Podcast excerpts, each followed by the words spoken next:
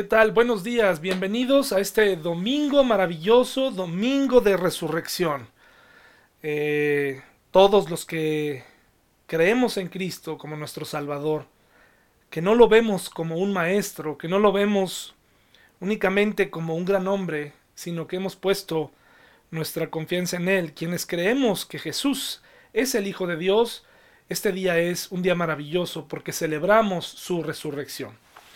Eh, realmente sin la resurrección, como veremos a continuación, eh, esto sería una creencia más, sería un culto más, eh, sería como un club de fans a una persona muerta. Pero gracias a que Él resucitó, podemos tener confianza en el futuro. Espero que durante esta semana hayan podido ver estos videos cortos, estos relatos cortos, que están en YouTube y también están en los diferentes eh, podcasts eh, disponibles en las diferentes plataformas. Si no lo han hecho, les invito a que lo hagan, que estos videos eh, puedan promover una discusión entre sus familiares, incluyendo aquellos que aún no es que no conozcan a Jesús, la mayoría, todo el mundo conoce a Jesús. es verdad, en algunos lugares, como por ejemplo en China, ya muchos niños no saben quién es Jesús precisamente por el régimen. Sin embargo, estoy seguro que de alguna manera estos niños se van a enterar de quién es Jesús. La historia de Jesús no debe ser opacada jamás ni ocultada. La mejor manera de predicar a Cristo es con nuestra vida. Entonces es muy importante que le digamos a, los, a nuestros seres queridos, a la gente que nos acompañan, tal vez viendo o escuchando este video, eh, invitarles a que vayan más allá de, del conocimiento de un Jesús religioso y que puedan profundizar un poco más y darse cuenta que Jesús es más que religión, que Jesús, el Hijo de Dios, quiere tener una relación personal contigo, eh, más allá de un culto, más allá de una congregación, quiere tener una relación individual contigo. Eh, así que ojalá hayan tenido tiempo de haber visto estos videos, estos relatos, y si no lo ha hecho, le invito a que lo haga y que lo comparta con sus amigos. Hermanos, eh, en, esos, en esos videos cortos podemos observar, por ejemplo, cómo el mejor ejército del mundo de aquel entonces, el ejército romano, aplicó lo que para ellos era la justicia, y la justicia le falló a Jesús. El, mejor sistema judicial, según algunos juristas, el Sanedrín, también le falló. Este sistema corrupto eh, eliminó a, Jesús, intentó eliminarlo. Eh, incluso la amistad. La amistad, eh, nosotros nos gusta tener amigos. Bueno, pues vemos que en este caso el hombre también falla. Lo interesante de todo esto es que Jesús estaba dispuesto a continuar a pesar de que cada uno de los sistemas le fallaran. Él había venido a este mundo caído precisamente a salvarlo por amor, como dice Juan 3:16, porque de tal manera amó Dios al mundo que ha dado a su Hijo unigénito, para que todo aquel que en él crea no se pierda, mas tenga vida eterna. Eh, hermanos, es interesante notar que para muchas personas esto de la resurrección, incluyendo algunos cristianos, es un asunto espiritual nada más. No creen en una resurrección literal y eso es un gravísimo error. Porque ¿de qué serviría, hermanos, amar al mundo si solamente una persona vino a morir y todo se quedó en la tumba? Realmente nada más vino a dar un mensaje, como lo han hecho otros, ¿verdad? En cambio, cuando estudiamos la Biblia y estudiamos los hechos de la resurrección, nos damos cuenta de la importancia que tiene este evento histórico. Es un evento histórico literal. No debe darte pena, tal vez eh, algunos de nosotros crecimos con esta historia, fuimos enseñados en ella, y cuando fuimos adultos pensamos, ¿y si esto no será cierto? ¿Y si la resurrección realmente nunca ocurrió? Hermanos, eh, la resurrección lo es todo para nosotros los cristianos. Sin la resurrección no somos nada. Vayamos por favor, hermanos, a 1 Corintios 15, del 13 al 20, y le invito a que mientras tanto haga una oración agradeciéndole a Dios por este nuevo amanecer, por esta nueva oportunidad que nos da de estudiar su palabra. 1 Corintios 15, del 13 al 20. Dice así en la nueva traducción viviente, pues si no hay resurrección de los muertos, entonces Cristo tampoco ha resucitado. Y si Cristo no ha resucitado, entonces toda nuestra predicación es inútil y la fe de ustedes también es inútil, escribe Pablo. Y nosotros los apóstoles estaríamos todos mintiendo, por supuesto, acerca de Dios, porque hemos dicho que Dios levantó a Cristo de la tumba, así que eso no puede ser cierto si no hay resurrección de los muertos. Y si no hay resurrección de los muertos, entonces Cristo no ha resucitado. Y si Cristo no ha resucitado, entonces la fe de ustedes es inútil y todavía son culpables de sus pecados. En ese caso, todos los que murieron creyendo en Cristo están perdidos. Y si nuestra esperanza en Cristo es solo para esta vida, somos los más dignos de lástima de todo el mundo. Lo cierto es que Cristo sí resucitó de los muertos, Él es el primer fruto de una gran cosecha, el primero de todos los que murieron. ¿Y qué razón tiene? Porque en verdad, si Cristo no resucitó, y si nosotros creemos que a través de la muerte y resurrección de Cristo, nosotros tenemos perdón de nuestros pecados, si Él no resucitó, sencillamente no hizo nada. Solamente dio un mensaje de paz, de armonía, con conceptos muy interesantes. Las palabras de Jesús tienen mucho más valor porque Él resucitó. De ahí que Él es distinto. No podemos igualarlo a otros maestros. No puedes pensar que Jesús es igual que Gandhi, que Jesús es igual que Mahoma, que Jesús es igual que Buda. No puede ser. Porque todos ellos están en la tumba menos Jesucristo. Jesucristo vive. Ahora, hermano, vamos por favor a nuestro pasaje central en esta hermosa mañana de resurrección, en este domingo de resurrección, en casa, en cuarentena, por esta situación tan especial. Entonces te pido que vayas por favor a Mateo 28, por favor. Mateo 28, el primer evangelio. Y por cierto, te quiero adelantar que probablemente hablar de resurrección la gente, algunas personas que estén escuchando este mensaje inmediatamente relacionan a la Biblia con religión, a la resurrección con algún, sacramento o alguna festividad religiosa, eh, lo relacionan con misa, lo relacionan con un montón de cosas. En realidad los escritos de la Biblia son históricos, son confiables. Esto quiero dejarlo claro, la Biblia es confiable, no solamente porque yo lo digo, sencillamente porque son escritos históricos. Y por esa razón, al final de, esta, de este mensaje, voy a eh, decirte por qué. Bueno, entonces vayamos a Mateo 28 y lo vamos a leer y lo vamos a ir estudiando poco a poco durante este hermoso domingo de resurrección. Dice así, el domingo por la mañana temprano, cuando amanecía el nuevo día, María Magdalena y la otra María fueron a visitar la tumba. De repente se produjo un gran terremoto, pues un ángel del, del, Señor descendió del cielo. Corrió la piedra a un lado y se sentó sobre ella. Su rostro brillaba como un relámpago y su ropa era blanca como la nieve. Los guardias temblaron de miedo cuando lo vieron y cayeron desmayados por completo. Entonces el ángel les habló a las mujeres. No teman, dijo sé que buscan a Jesús el que fue crucificado. No está aquí. Ha resucitado tal como dijo que sucedería.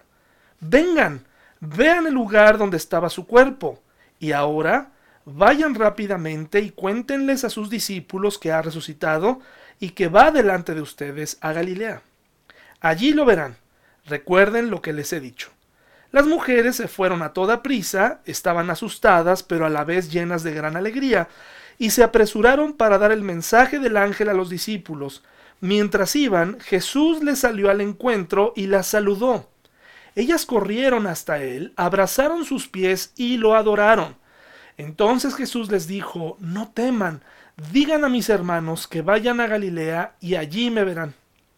Mientras las mujeres estaban en camino, algunos de los guardias entraron en la ciudad y les contaron a los principales sacerdotes lo que había sucedido se convocó a una reunión con los ancianos y decidieron dar a los soldados un gran soborno.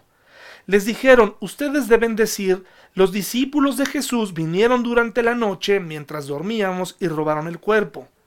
Si llega a oídos del gobernador, nosotros los respaldaremos y así no se meterán en problemas. Entonces los guardias aceptaron el soborno y dijeron lo que les habían ordenado. Su historia corrió por todas partes entre los judíos y la siguen contando hasta el día de hoy. Entonces los once discípulos salieron hacia Galilea y se dirigieron al monte que Jesús les había indicado. Cuando vieron a Jesús lo adoraron, pero algunos de ellos dudaban. Jesús se acercó y dijo a sus discípulos, Se me ha dado toda autoridad en el cielo y en la tierra, por lo tanto vayan y hagan discípulos de todas las naciones, bautizándolos en el nombre del Padre y del Hijo y del Espíritu Santo. Enseñen a los nuevos discípulos a obedecer todos los mandatos que les he dado y tengan por seguro esto, que estoy con ustedes siempre hasta el fin de los tiempos. Bueno, hermanos, vamos a irlo desglosando parte por parte. ¿Qué esperabas si tú hubieras, estuvieras en el lugar de estos discípulos o de estas mujeres? Eh, si te das cuenta, ¿qué es lo que ellas esperaban encontrar cuando fueron a la tumba? ¿Ya lo estás pensando? ¿Qué crees que ellas estaban esperando? Pues estaban esperando todo menos a un Jesús resucitado. Ellas no iban porque habían recordado la promesa de Jesús, iban a terminar de embalsamar a Jesús, iban a, ver qué había sucedido, eh, cómo estaba la situación, pero no iban porque querían eh, ver cómo estaba el Jesús vivo o Jesús resucitado. Ahora, las mujeres, mis hermanos, fueron a buscar a un hombre muerto. Fueron tal vez a rendirle tributo. Esto es algo que nos pasa mucho a los cristianos. Eh, el Señor Jesús nos ha dejado esto a través de su palabra, Dios nos ha dejado este relato, estas historias que creemos que son de niños, y en nuestra mente las hemos descartado e inconscientemente no les hemos dado el crédito y el peso que tienen, en especial esta historia. He conocido a personas cristianas de años que han llegado a la conclusión de que muchas cosas en la Biblia, como el diluvio, la historia de Jonás, la historia de Daniel, eh, la resurrección, son solamente simbolismos o que son fábulas para que entendamos algo más. Hermanos, no tiene sentido. ¿Qué, querría enseñarnos Dios a través de un simbolismo? De un simbolismo acerca de la, de la resurrección o de la historia de Jonás. Claro que tiene significados interesantes, pero son historias literales, verdaderas. Entonces, la primera cosa que yo eh, quiero preguntarte es, ¿a qué vas a la iglesia? Cuando abres, abres tu Biblia, ¿qué quieres encontrar? ¿Qué estás buscando? Tal vez no encuentras las respuestas que andas buscando porque en el fondo no las crees, no crees que lo que diga la Biblia es real. Porque intelectualmente te sientes inferior.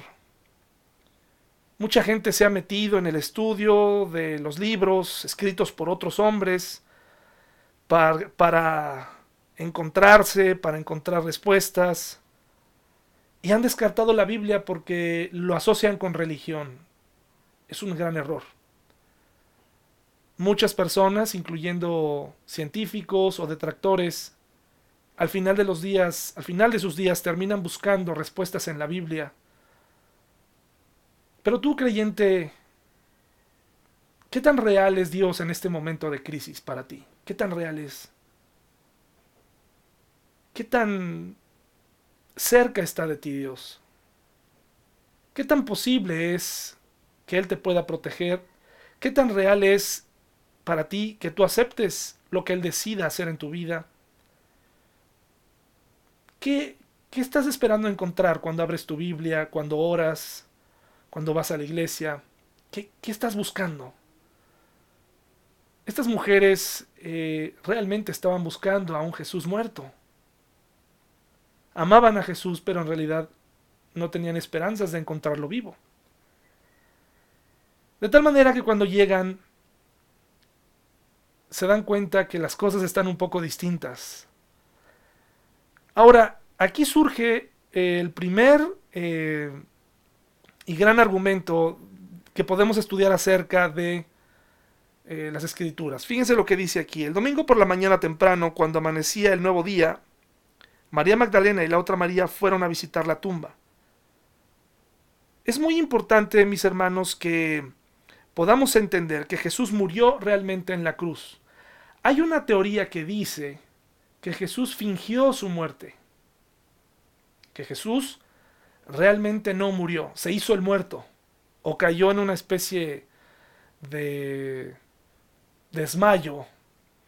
Y recuerde que Jesús fue torturado por varias horas, fue golpeado, fue eh, clavado en una cruz, se deshidrató, eh, fue humillado y, aparte de perder mucha sangre, una prueba contundente de que Jesucristo murió en la cruz, médicamente hablando, fue que cuando los romanos iban a romperle las piernas, porque eso es lo, que tenían que hacer cuando, una, cuando se prolongaba la crucifixión,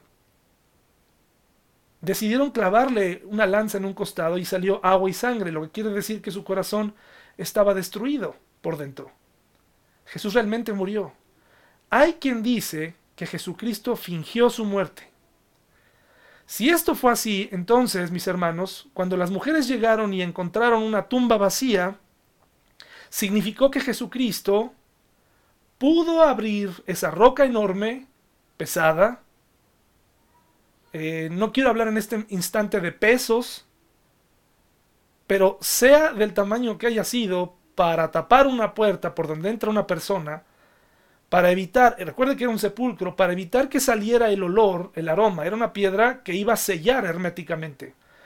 Pues Jesús entonces era un superhombre porque herido y como estaba, entonces tomó la roca, la movió moribundo, herido, Luego, sin hacer ningún ruido, escapó por la guardia romana, se arrastró hasta llegar a sus discípulos y los convenció a todos de que había resucitado milagrosamente.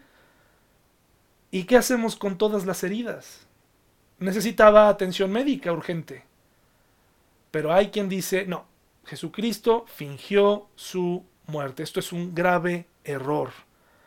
Jesucristo no pudo haberse escapado, hermanos, como estaba. Jesucristo realmente murió en la cruz. Cuando las mujeres llegaron, realmente encontraron una tumba vacía. Ahora, este es, otra, este es, gran, este es otro gran argumento a favor de la resurrección. Si este relato es un cuento, si este relato no es verdad, entonces algo anda mal. Le voy a decir por qué el testimonio de una mujer para la cultura caída de los judíos, para la cultura judía, la opinión de una mujer, recuerde, una cosa es la opinión de los hombres judíos, la aplicación de la ley judía de acuerdo a sus normas, y otra cosa es lo que pensaba Dios. Así que, en este caso, la opinión de las mujeres, la opinión de, de una mujer judía no era, no era tomada en serio. De hecho, eran tomadas, eh, eran sentadas en un lugar aparte en la sinagoga, junto con los enfermos y los ancianos, y los hombres se sentaban delante. Esto le da una idea de lo que ellos pensaban acerca de lo que las mujeres decían. Entonces, si esto pretendía ser un cuento épico, entonces los protagonistas debieron ser hombres, no mujeres. Cuando los distintos autores de los evangelios cuentan la historia con mujeres es porque así fue si ellos hubieran sido machistas o si ellos hubieran querido inventar, entonces ellos mismos se hubieran puesto en el relato. Porque el testimonio de una mujer no valía. Es decir, si aquí la historia hubiera sido contada por hombres, hubiera sido más épica. Sin embargo, fueron las mujeres y Dios decidió que Jesús se les presentara primero a las mujeres, no a los discípulos. Esto es muy relevante, hermanos. Esto es muy relevante.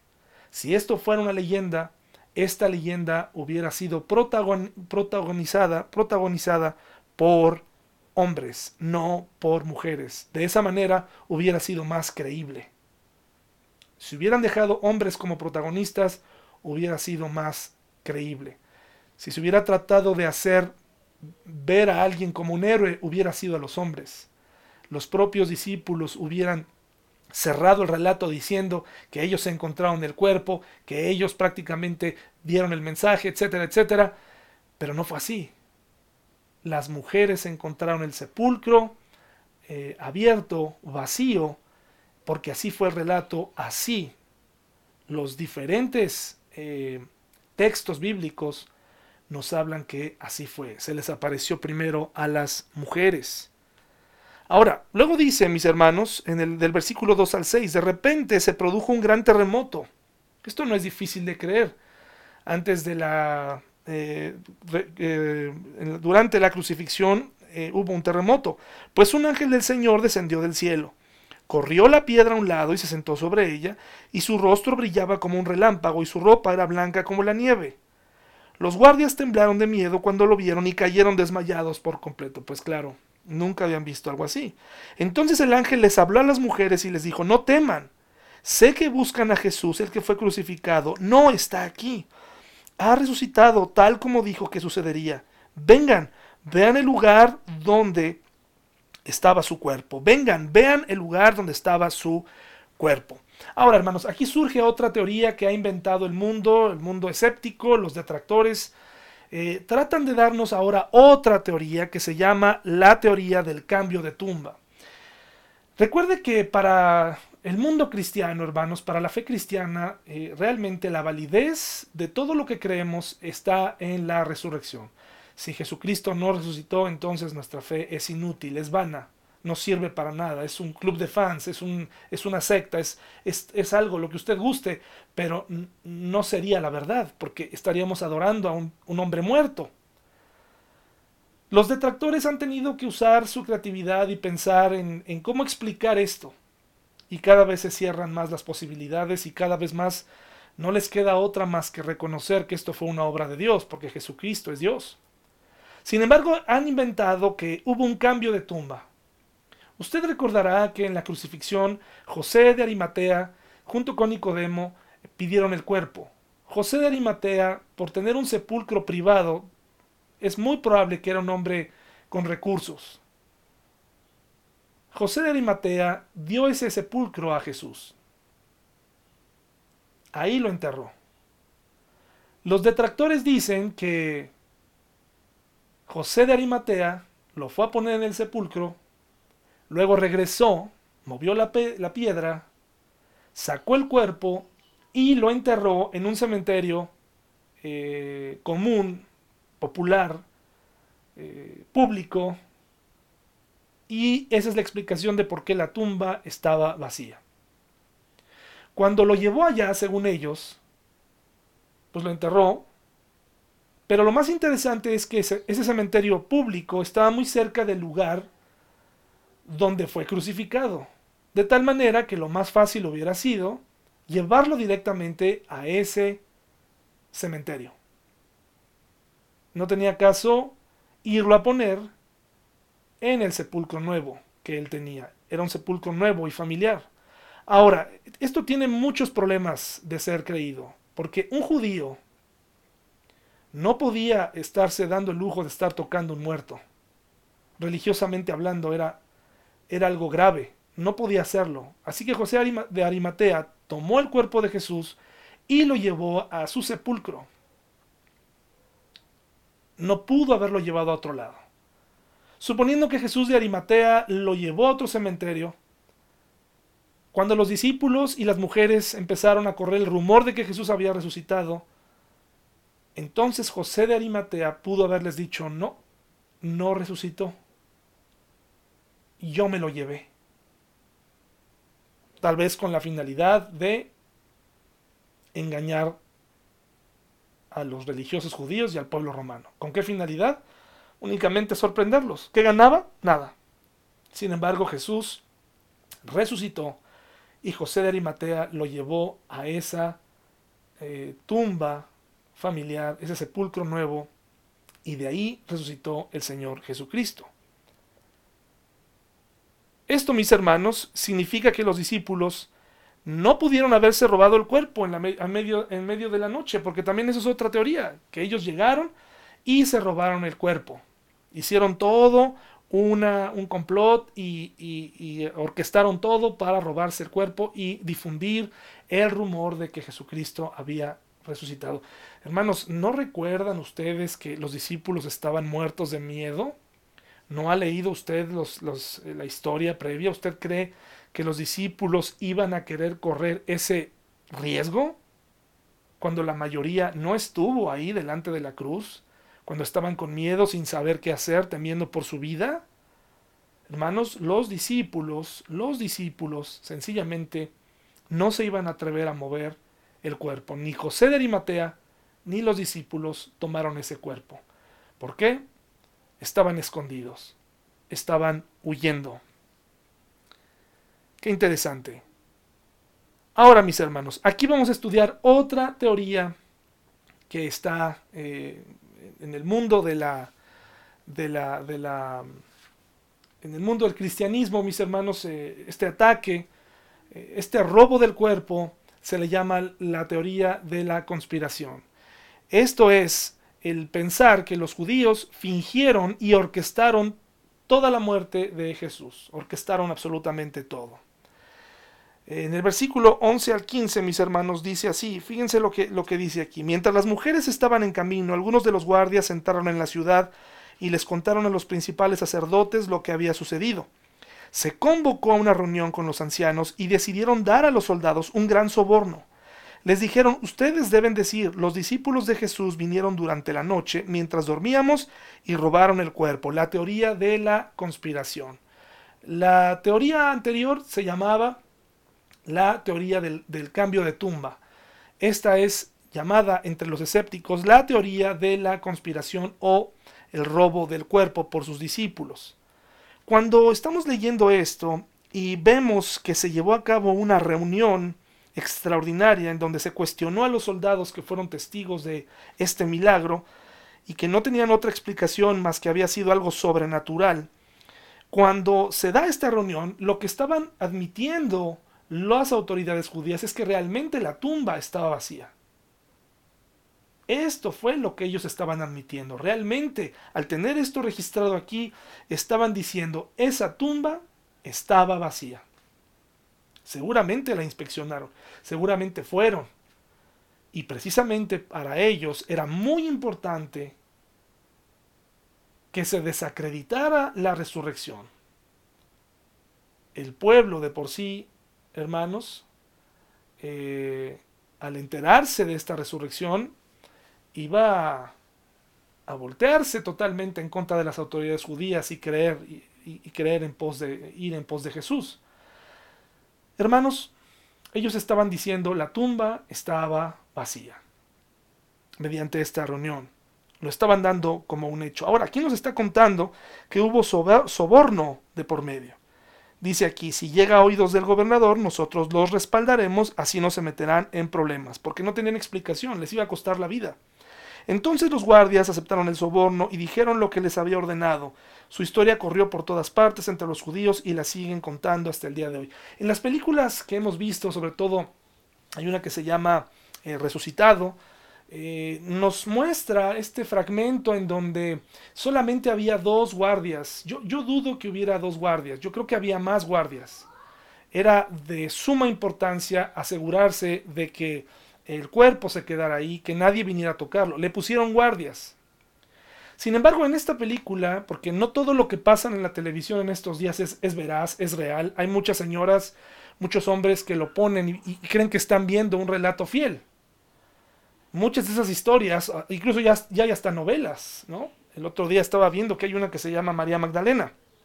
Ni siquiera la he visto, pero supongo que estarán contando una perspectiva totalmente distinta de María Magdalena y en algún punto relacionándola con Jesús, no lo sé, eh, como siempre han querido hacerlo.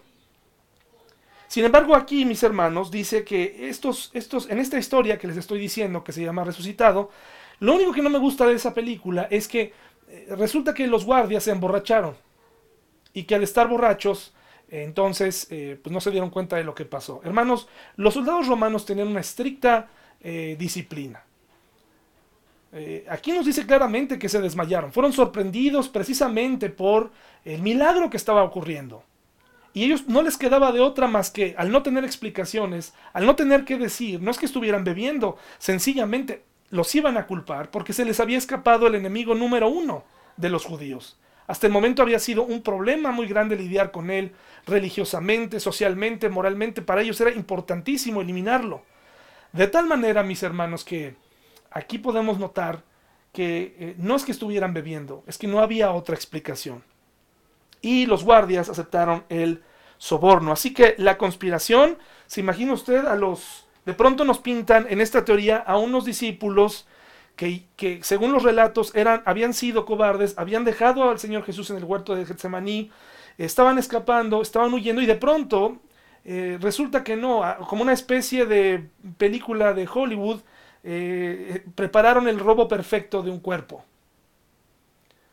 Eh, se convirtieron de pronto y dominaron las artes marciales, dominaron el, estos pescadores se convirtieron en una, en una unidad de élite y de pronto se escabulleron sin hacer ruido, movieron una piedra y entonces sacaron el cuerpo. Esta se le llama la teoría de la conspiración y también no es ni ha sido comprobada ni puede ser comprobada porque hay muchas cosas que son debatibles. Ahora, mis hermanos, hay otra teoría. Hay otra teoría y esta teoría se le llama la teoría de las alucinaciones.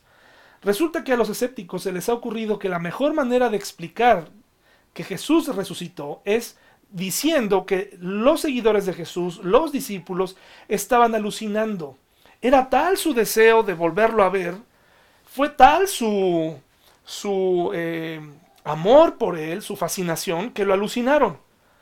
Hermanos, esto no es posible. Según la palabra de Dios en 1 Corintios 15 del 1 al 9, y usted lo puede leer con calma ahí en su casa, Jesús apareció físicamente en varios lugares y a varias personas. No puede ser que todas hayan estado alucinando. Esto que le estoy explicando es real. Son objeciones que se le han puesto a nuestra fe. Objeciones absurdas, queriendo desacreditar la Biblia. ¿Y por qué hay que desacreditarla, hermanos? Porque cuando nosotros hablamos de un Jesús resucitado, entonces estamos, cuando creemos en Él, entonces le estamos dando valor y peso a toda la Biblia y a todo lo que Él nos pidió. Y entonces estamos en problemas y entonces tenemos que darle cuentas a Dios. Y entonces eso no nos gusta. Por eso queremos desacreditar la Biblia y sus relatos, cosa que no ocurren con otras historias o con otros libros, porque como no nos afectan moralmente, recuerde que el hombre tiene dos problemas, el, el intelectual y el moral. Una persona puede quedar satisfecha intelectualmente con los argumentos que estamos dando a favor de la resurrección, pero moralmente no, porque esa persona no quiere obedecer lo que dice la Biblia, no le conviene. Por eso hace como que no entiende y quiere desacreditar la escritura y desacreditar los testimonios y prefiere tomar otros textos y darlos por buenos para no ver su propia condición espiritual. Esto de las alucinaciones, hermanos, es, es imposible. No puede ser. ¿Por qué? Porque el Señor Jesucristo primero le apareció a Pedro, primero a las mujeres, luego le apareció a Pedro, luego a los doce, luego a 500 hermanos a la vez, hacía todos al mismo tiempo, 500 hermanos que estaban congregados, luego a su hermano escéptico Jacobo o bien Santiago, se le apareció a él, y después otra vez a los apóstoles, y por último a Pablo, el escritor eh, que tiene más cartas en la Biblia. Entonces no puede ser que todo mundo, hermanos, haya alucinado. Pero esta es la desesperación de un mundo caído. Hermanos, cuando nosotros nos damos cuenta que Jesús resucitó, entonces nos damos cuenta que hay dos maneras de afrontarlo y de entenderlo. Como un Salvador, eh, reconociendo que lo necesitamos en nuestra vida, que Él es el camino, la verdad y la vida, no un camino, él es el camino y la verdad y la vida. Él es el Hijo de hombre, no un hijo de hombre cualquiera. Cuando comprendemos esto nos damos cuenta que tenemos una situación con el pecado y que solamente a través de él esto se puede resolver. Sin embargo, para muchas personas es mejor ver a Jesús como un gran maestro, una leyenda, un, caballero que vino, agradable, un hippie, un comunista, pero hasta ahí. Incluso hasta como un lunático. Pero hermanos, las evidencias históricas nos dicen otra cosa. Si Jesús resucitó, amigo, entonces necesitas arreglar cuentas con Dios. Necesitas a Jesús de tu lado. Necesitas a Jesús en tu vida. La teoría de las alucinaciones, mis hermanos, no puede explicar cómo es que la tumba se quedó vacía. No se puede explicar. No hay manera de explicarlo.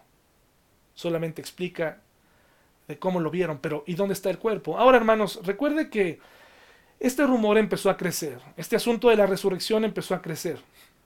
Entonces era muy importante para el pueblo judío, para los religiosos judíos, presentar el cuerpo. No había tal. Nunca lo presentaron. Los romanos tampoco. Porque el cuerpo nunca apareció. ¿Por qué? No porque alguien se lo haya robado. Sencillamente porque Jesús resucitó. Después de la crucifixión, mis hermanos, recuerde que los discípulos se encontraban huyendo. Es muy importante que usted lo piense. Eh, estaban totalmente relacionados con Jesús. En su mente dijeron, nosotros somos los siguientes. Quiero que reflexione en esto. Si la resurrección no se efectuó, si verdaderamente esto es una leyenda, si verdaderamente, mis hermanos, los discípulos inventaron esto, ¿usted cree que ellos serían capaces de morir por un invento?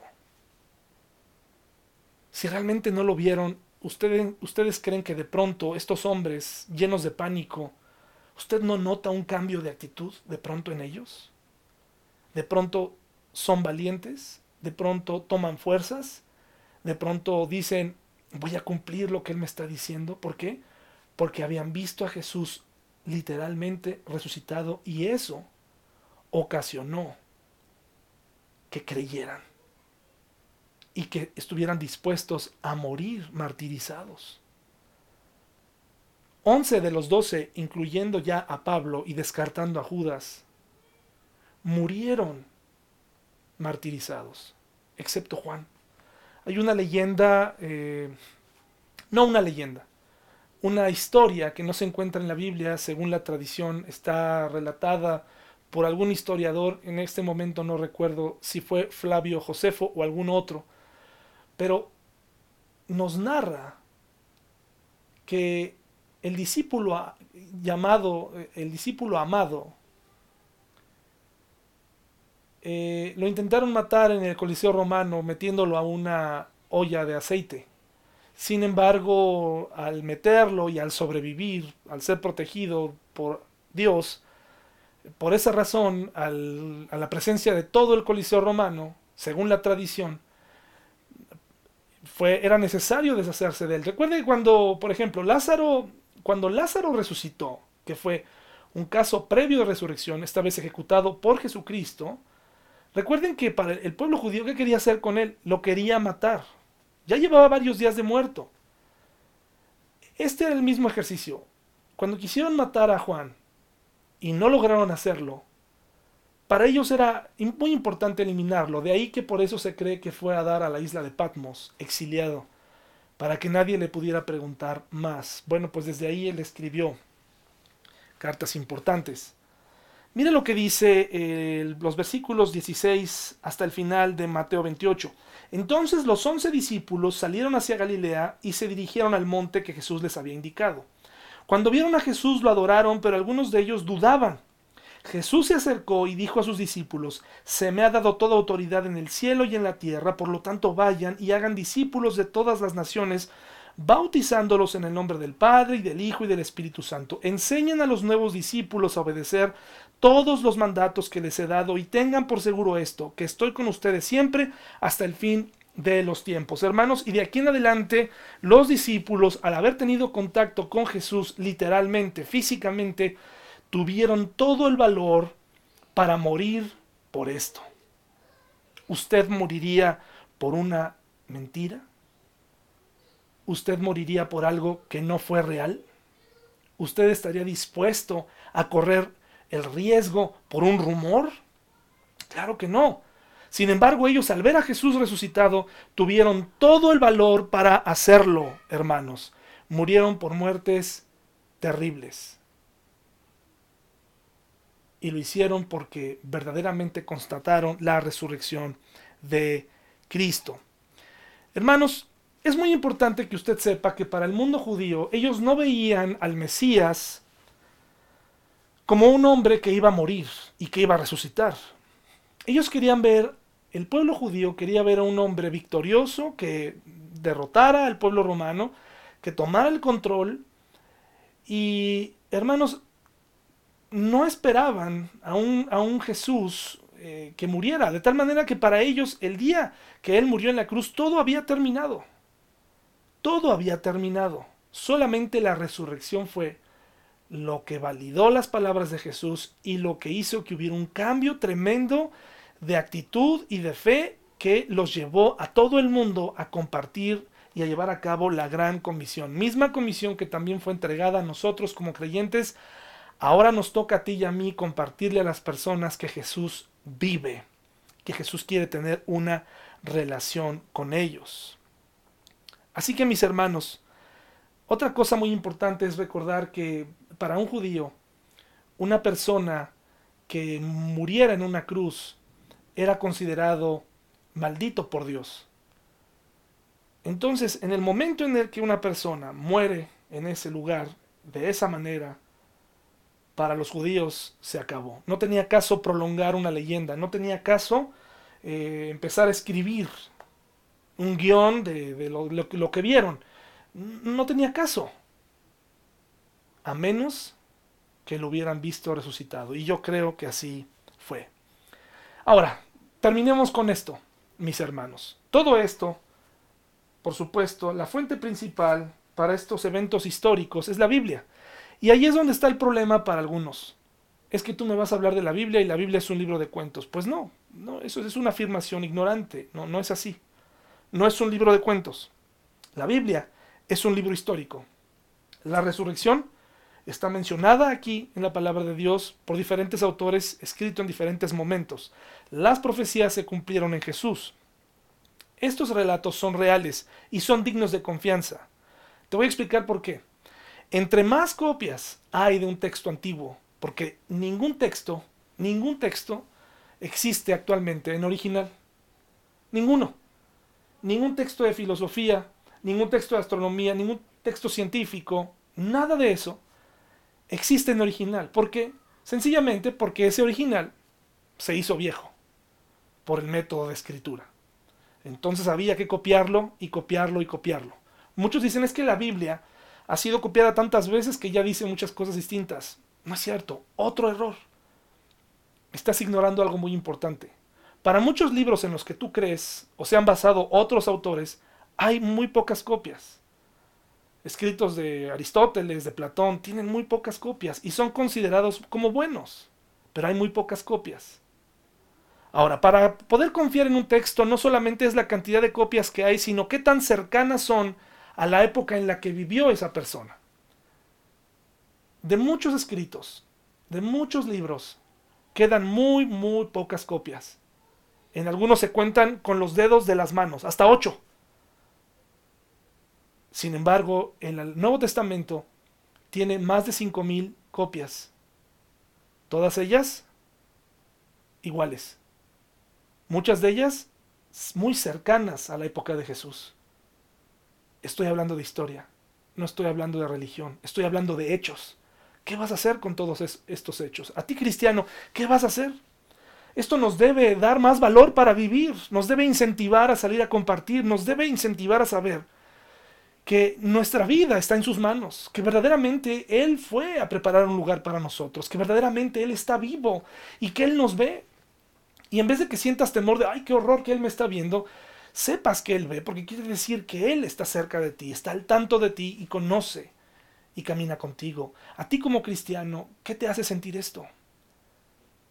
tiene que hacer, hacernos pensar. En este momento no nos podemos reunir en una iglesia. No podemos alabar a Dios. Sabes, esto es, si te pones a verlo, es muy triste. Porque se suponía que íbamos con gusto, se suponía que íbamos a cantar, se suponía que íbamos a adorarle. Pero a veces, aún con Jesús viviendo, tú ibas como muerto. Ibas como un muerto. Ibas a dormirte a la iglesia.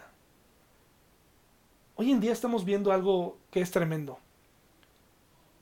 Estamos viviendo separados socialmente. Yo hace días que no veo a mi familia. Casi ya dos semanas. Y recuerdo los días que lo veía. Los veía. ¿Qué estaba haciendo? Con mi celular en la mano. Recuerdo que no tenía tema de conversación. Estaba ahí con mi celular. Y ahora ¿No se te antoja un abrazo de tus padres? ¿No se te antoja un abrazo de tus amigos? ¿No se te antoja congregarte en la iglesia, cantar a Dios? Pero ¿cómo estabas hace unos meses, hace unas semanas, dándote lujo?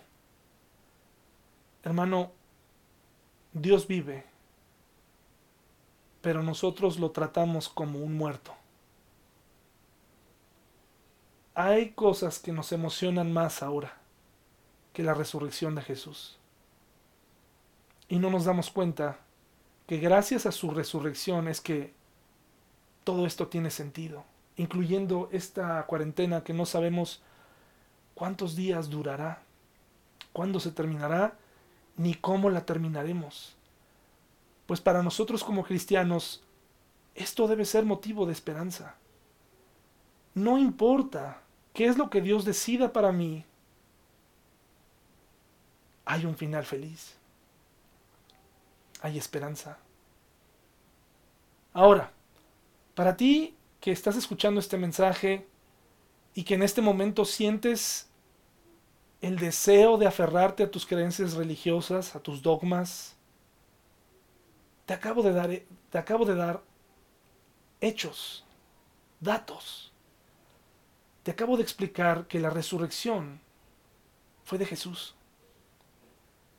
La Biblia no narra ninguna ascensión al cielo de nadie más. No narra ni habla de ningún familiar divino. La Biblia se centra en el mensaje de salvación, en el plan para salvarte. Y en ese plan está Jesús. Todo lo que hay alrededor son distractores para que no conozcas la verdad. Que este momento de aislamiento te haga pensar, ¿quién es el verdadero Dios? ¿En dónde puedes encontrar y tomar de la fuente en este momento de temor? Mi amigo, por favor, escucha los hechos, ve los datos, analiza el milagro de la resurrección ese milagro le da sentido a nuestra fe. Esto es más que folclore. No tengas miedo de enfrentarte a un filósofo, alguien que se llena de libros, alguien que se llena de... ¡Qué bueno! Que estudie, qué bueno. Está bien. El problema con muchos de ellos es que están cerrados a verse en este espejo. Cristiano, es momento de que despertemos.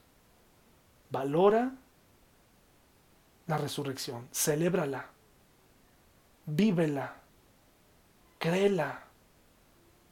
De tal manera que cuando regresemos podamos cantarle a Jesús, podamos invitarlo a nuestra iglesia, porque Él está ahí. Él nos acompaña cada domingo, Él te acompaña en este momento. ¿Lo crees, hermano? ¿Lo crees? Ten esperanza. Jesús vive, hermano. Jesús vive. Y no solamente vive aquí, ¿verdad? Jesús vive y Jesús reinará y Jesús sabe cuánto te preocupan las cosas. Hermano, espero verte pronto personalmente. Y si no, nos veremos en el cielo. Que estés muy bien. Hasta el próximo video.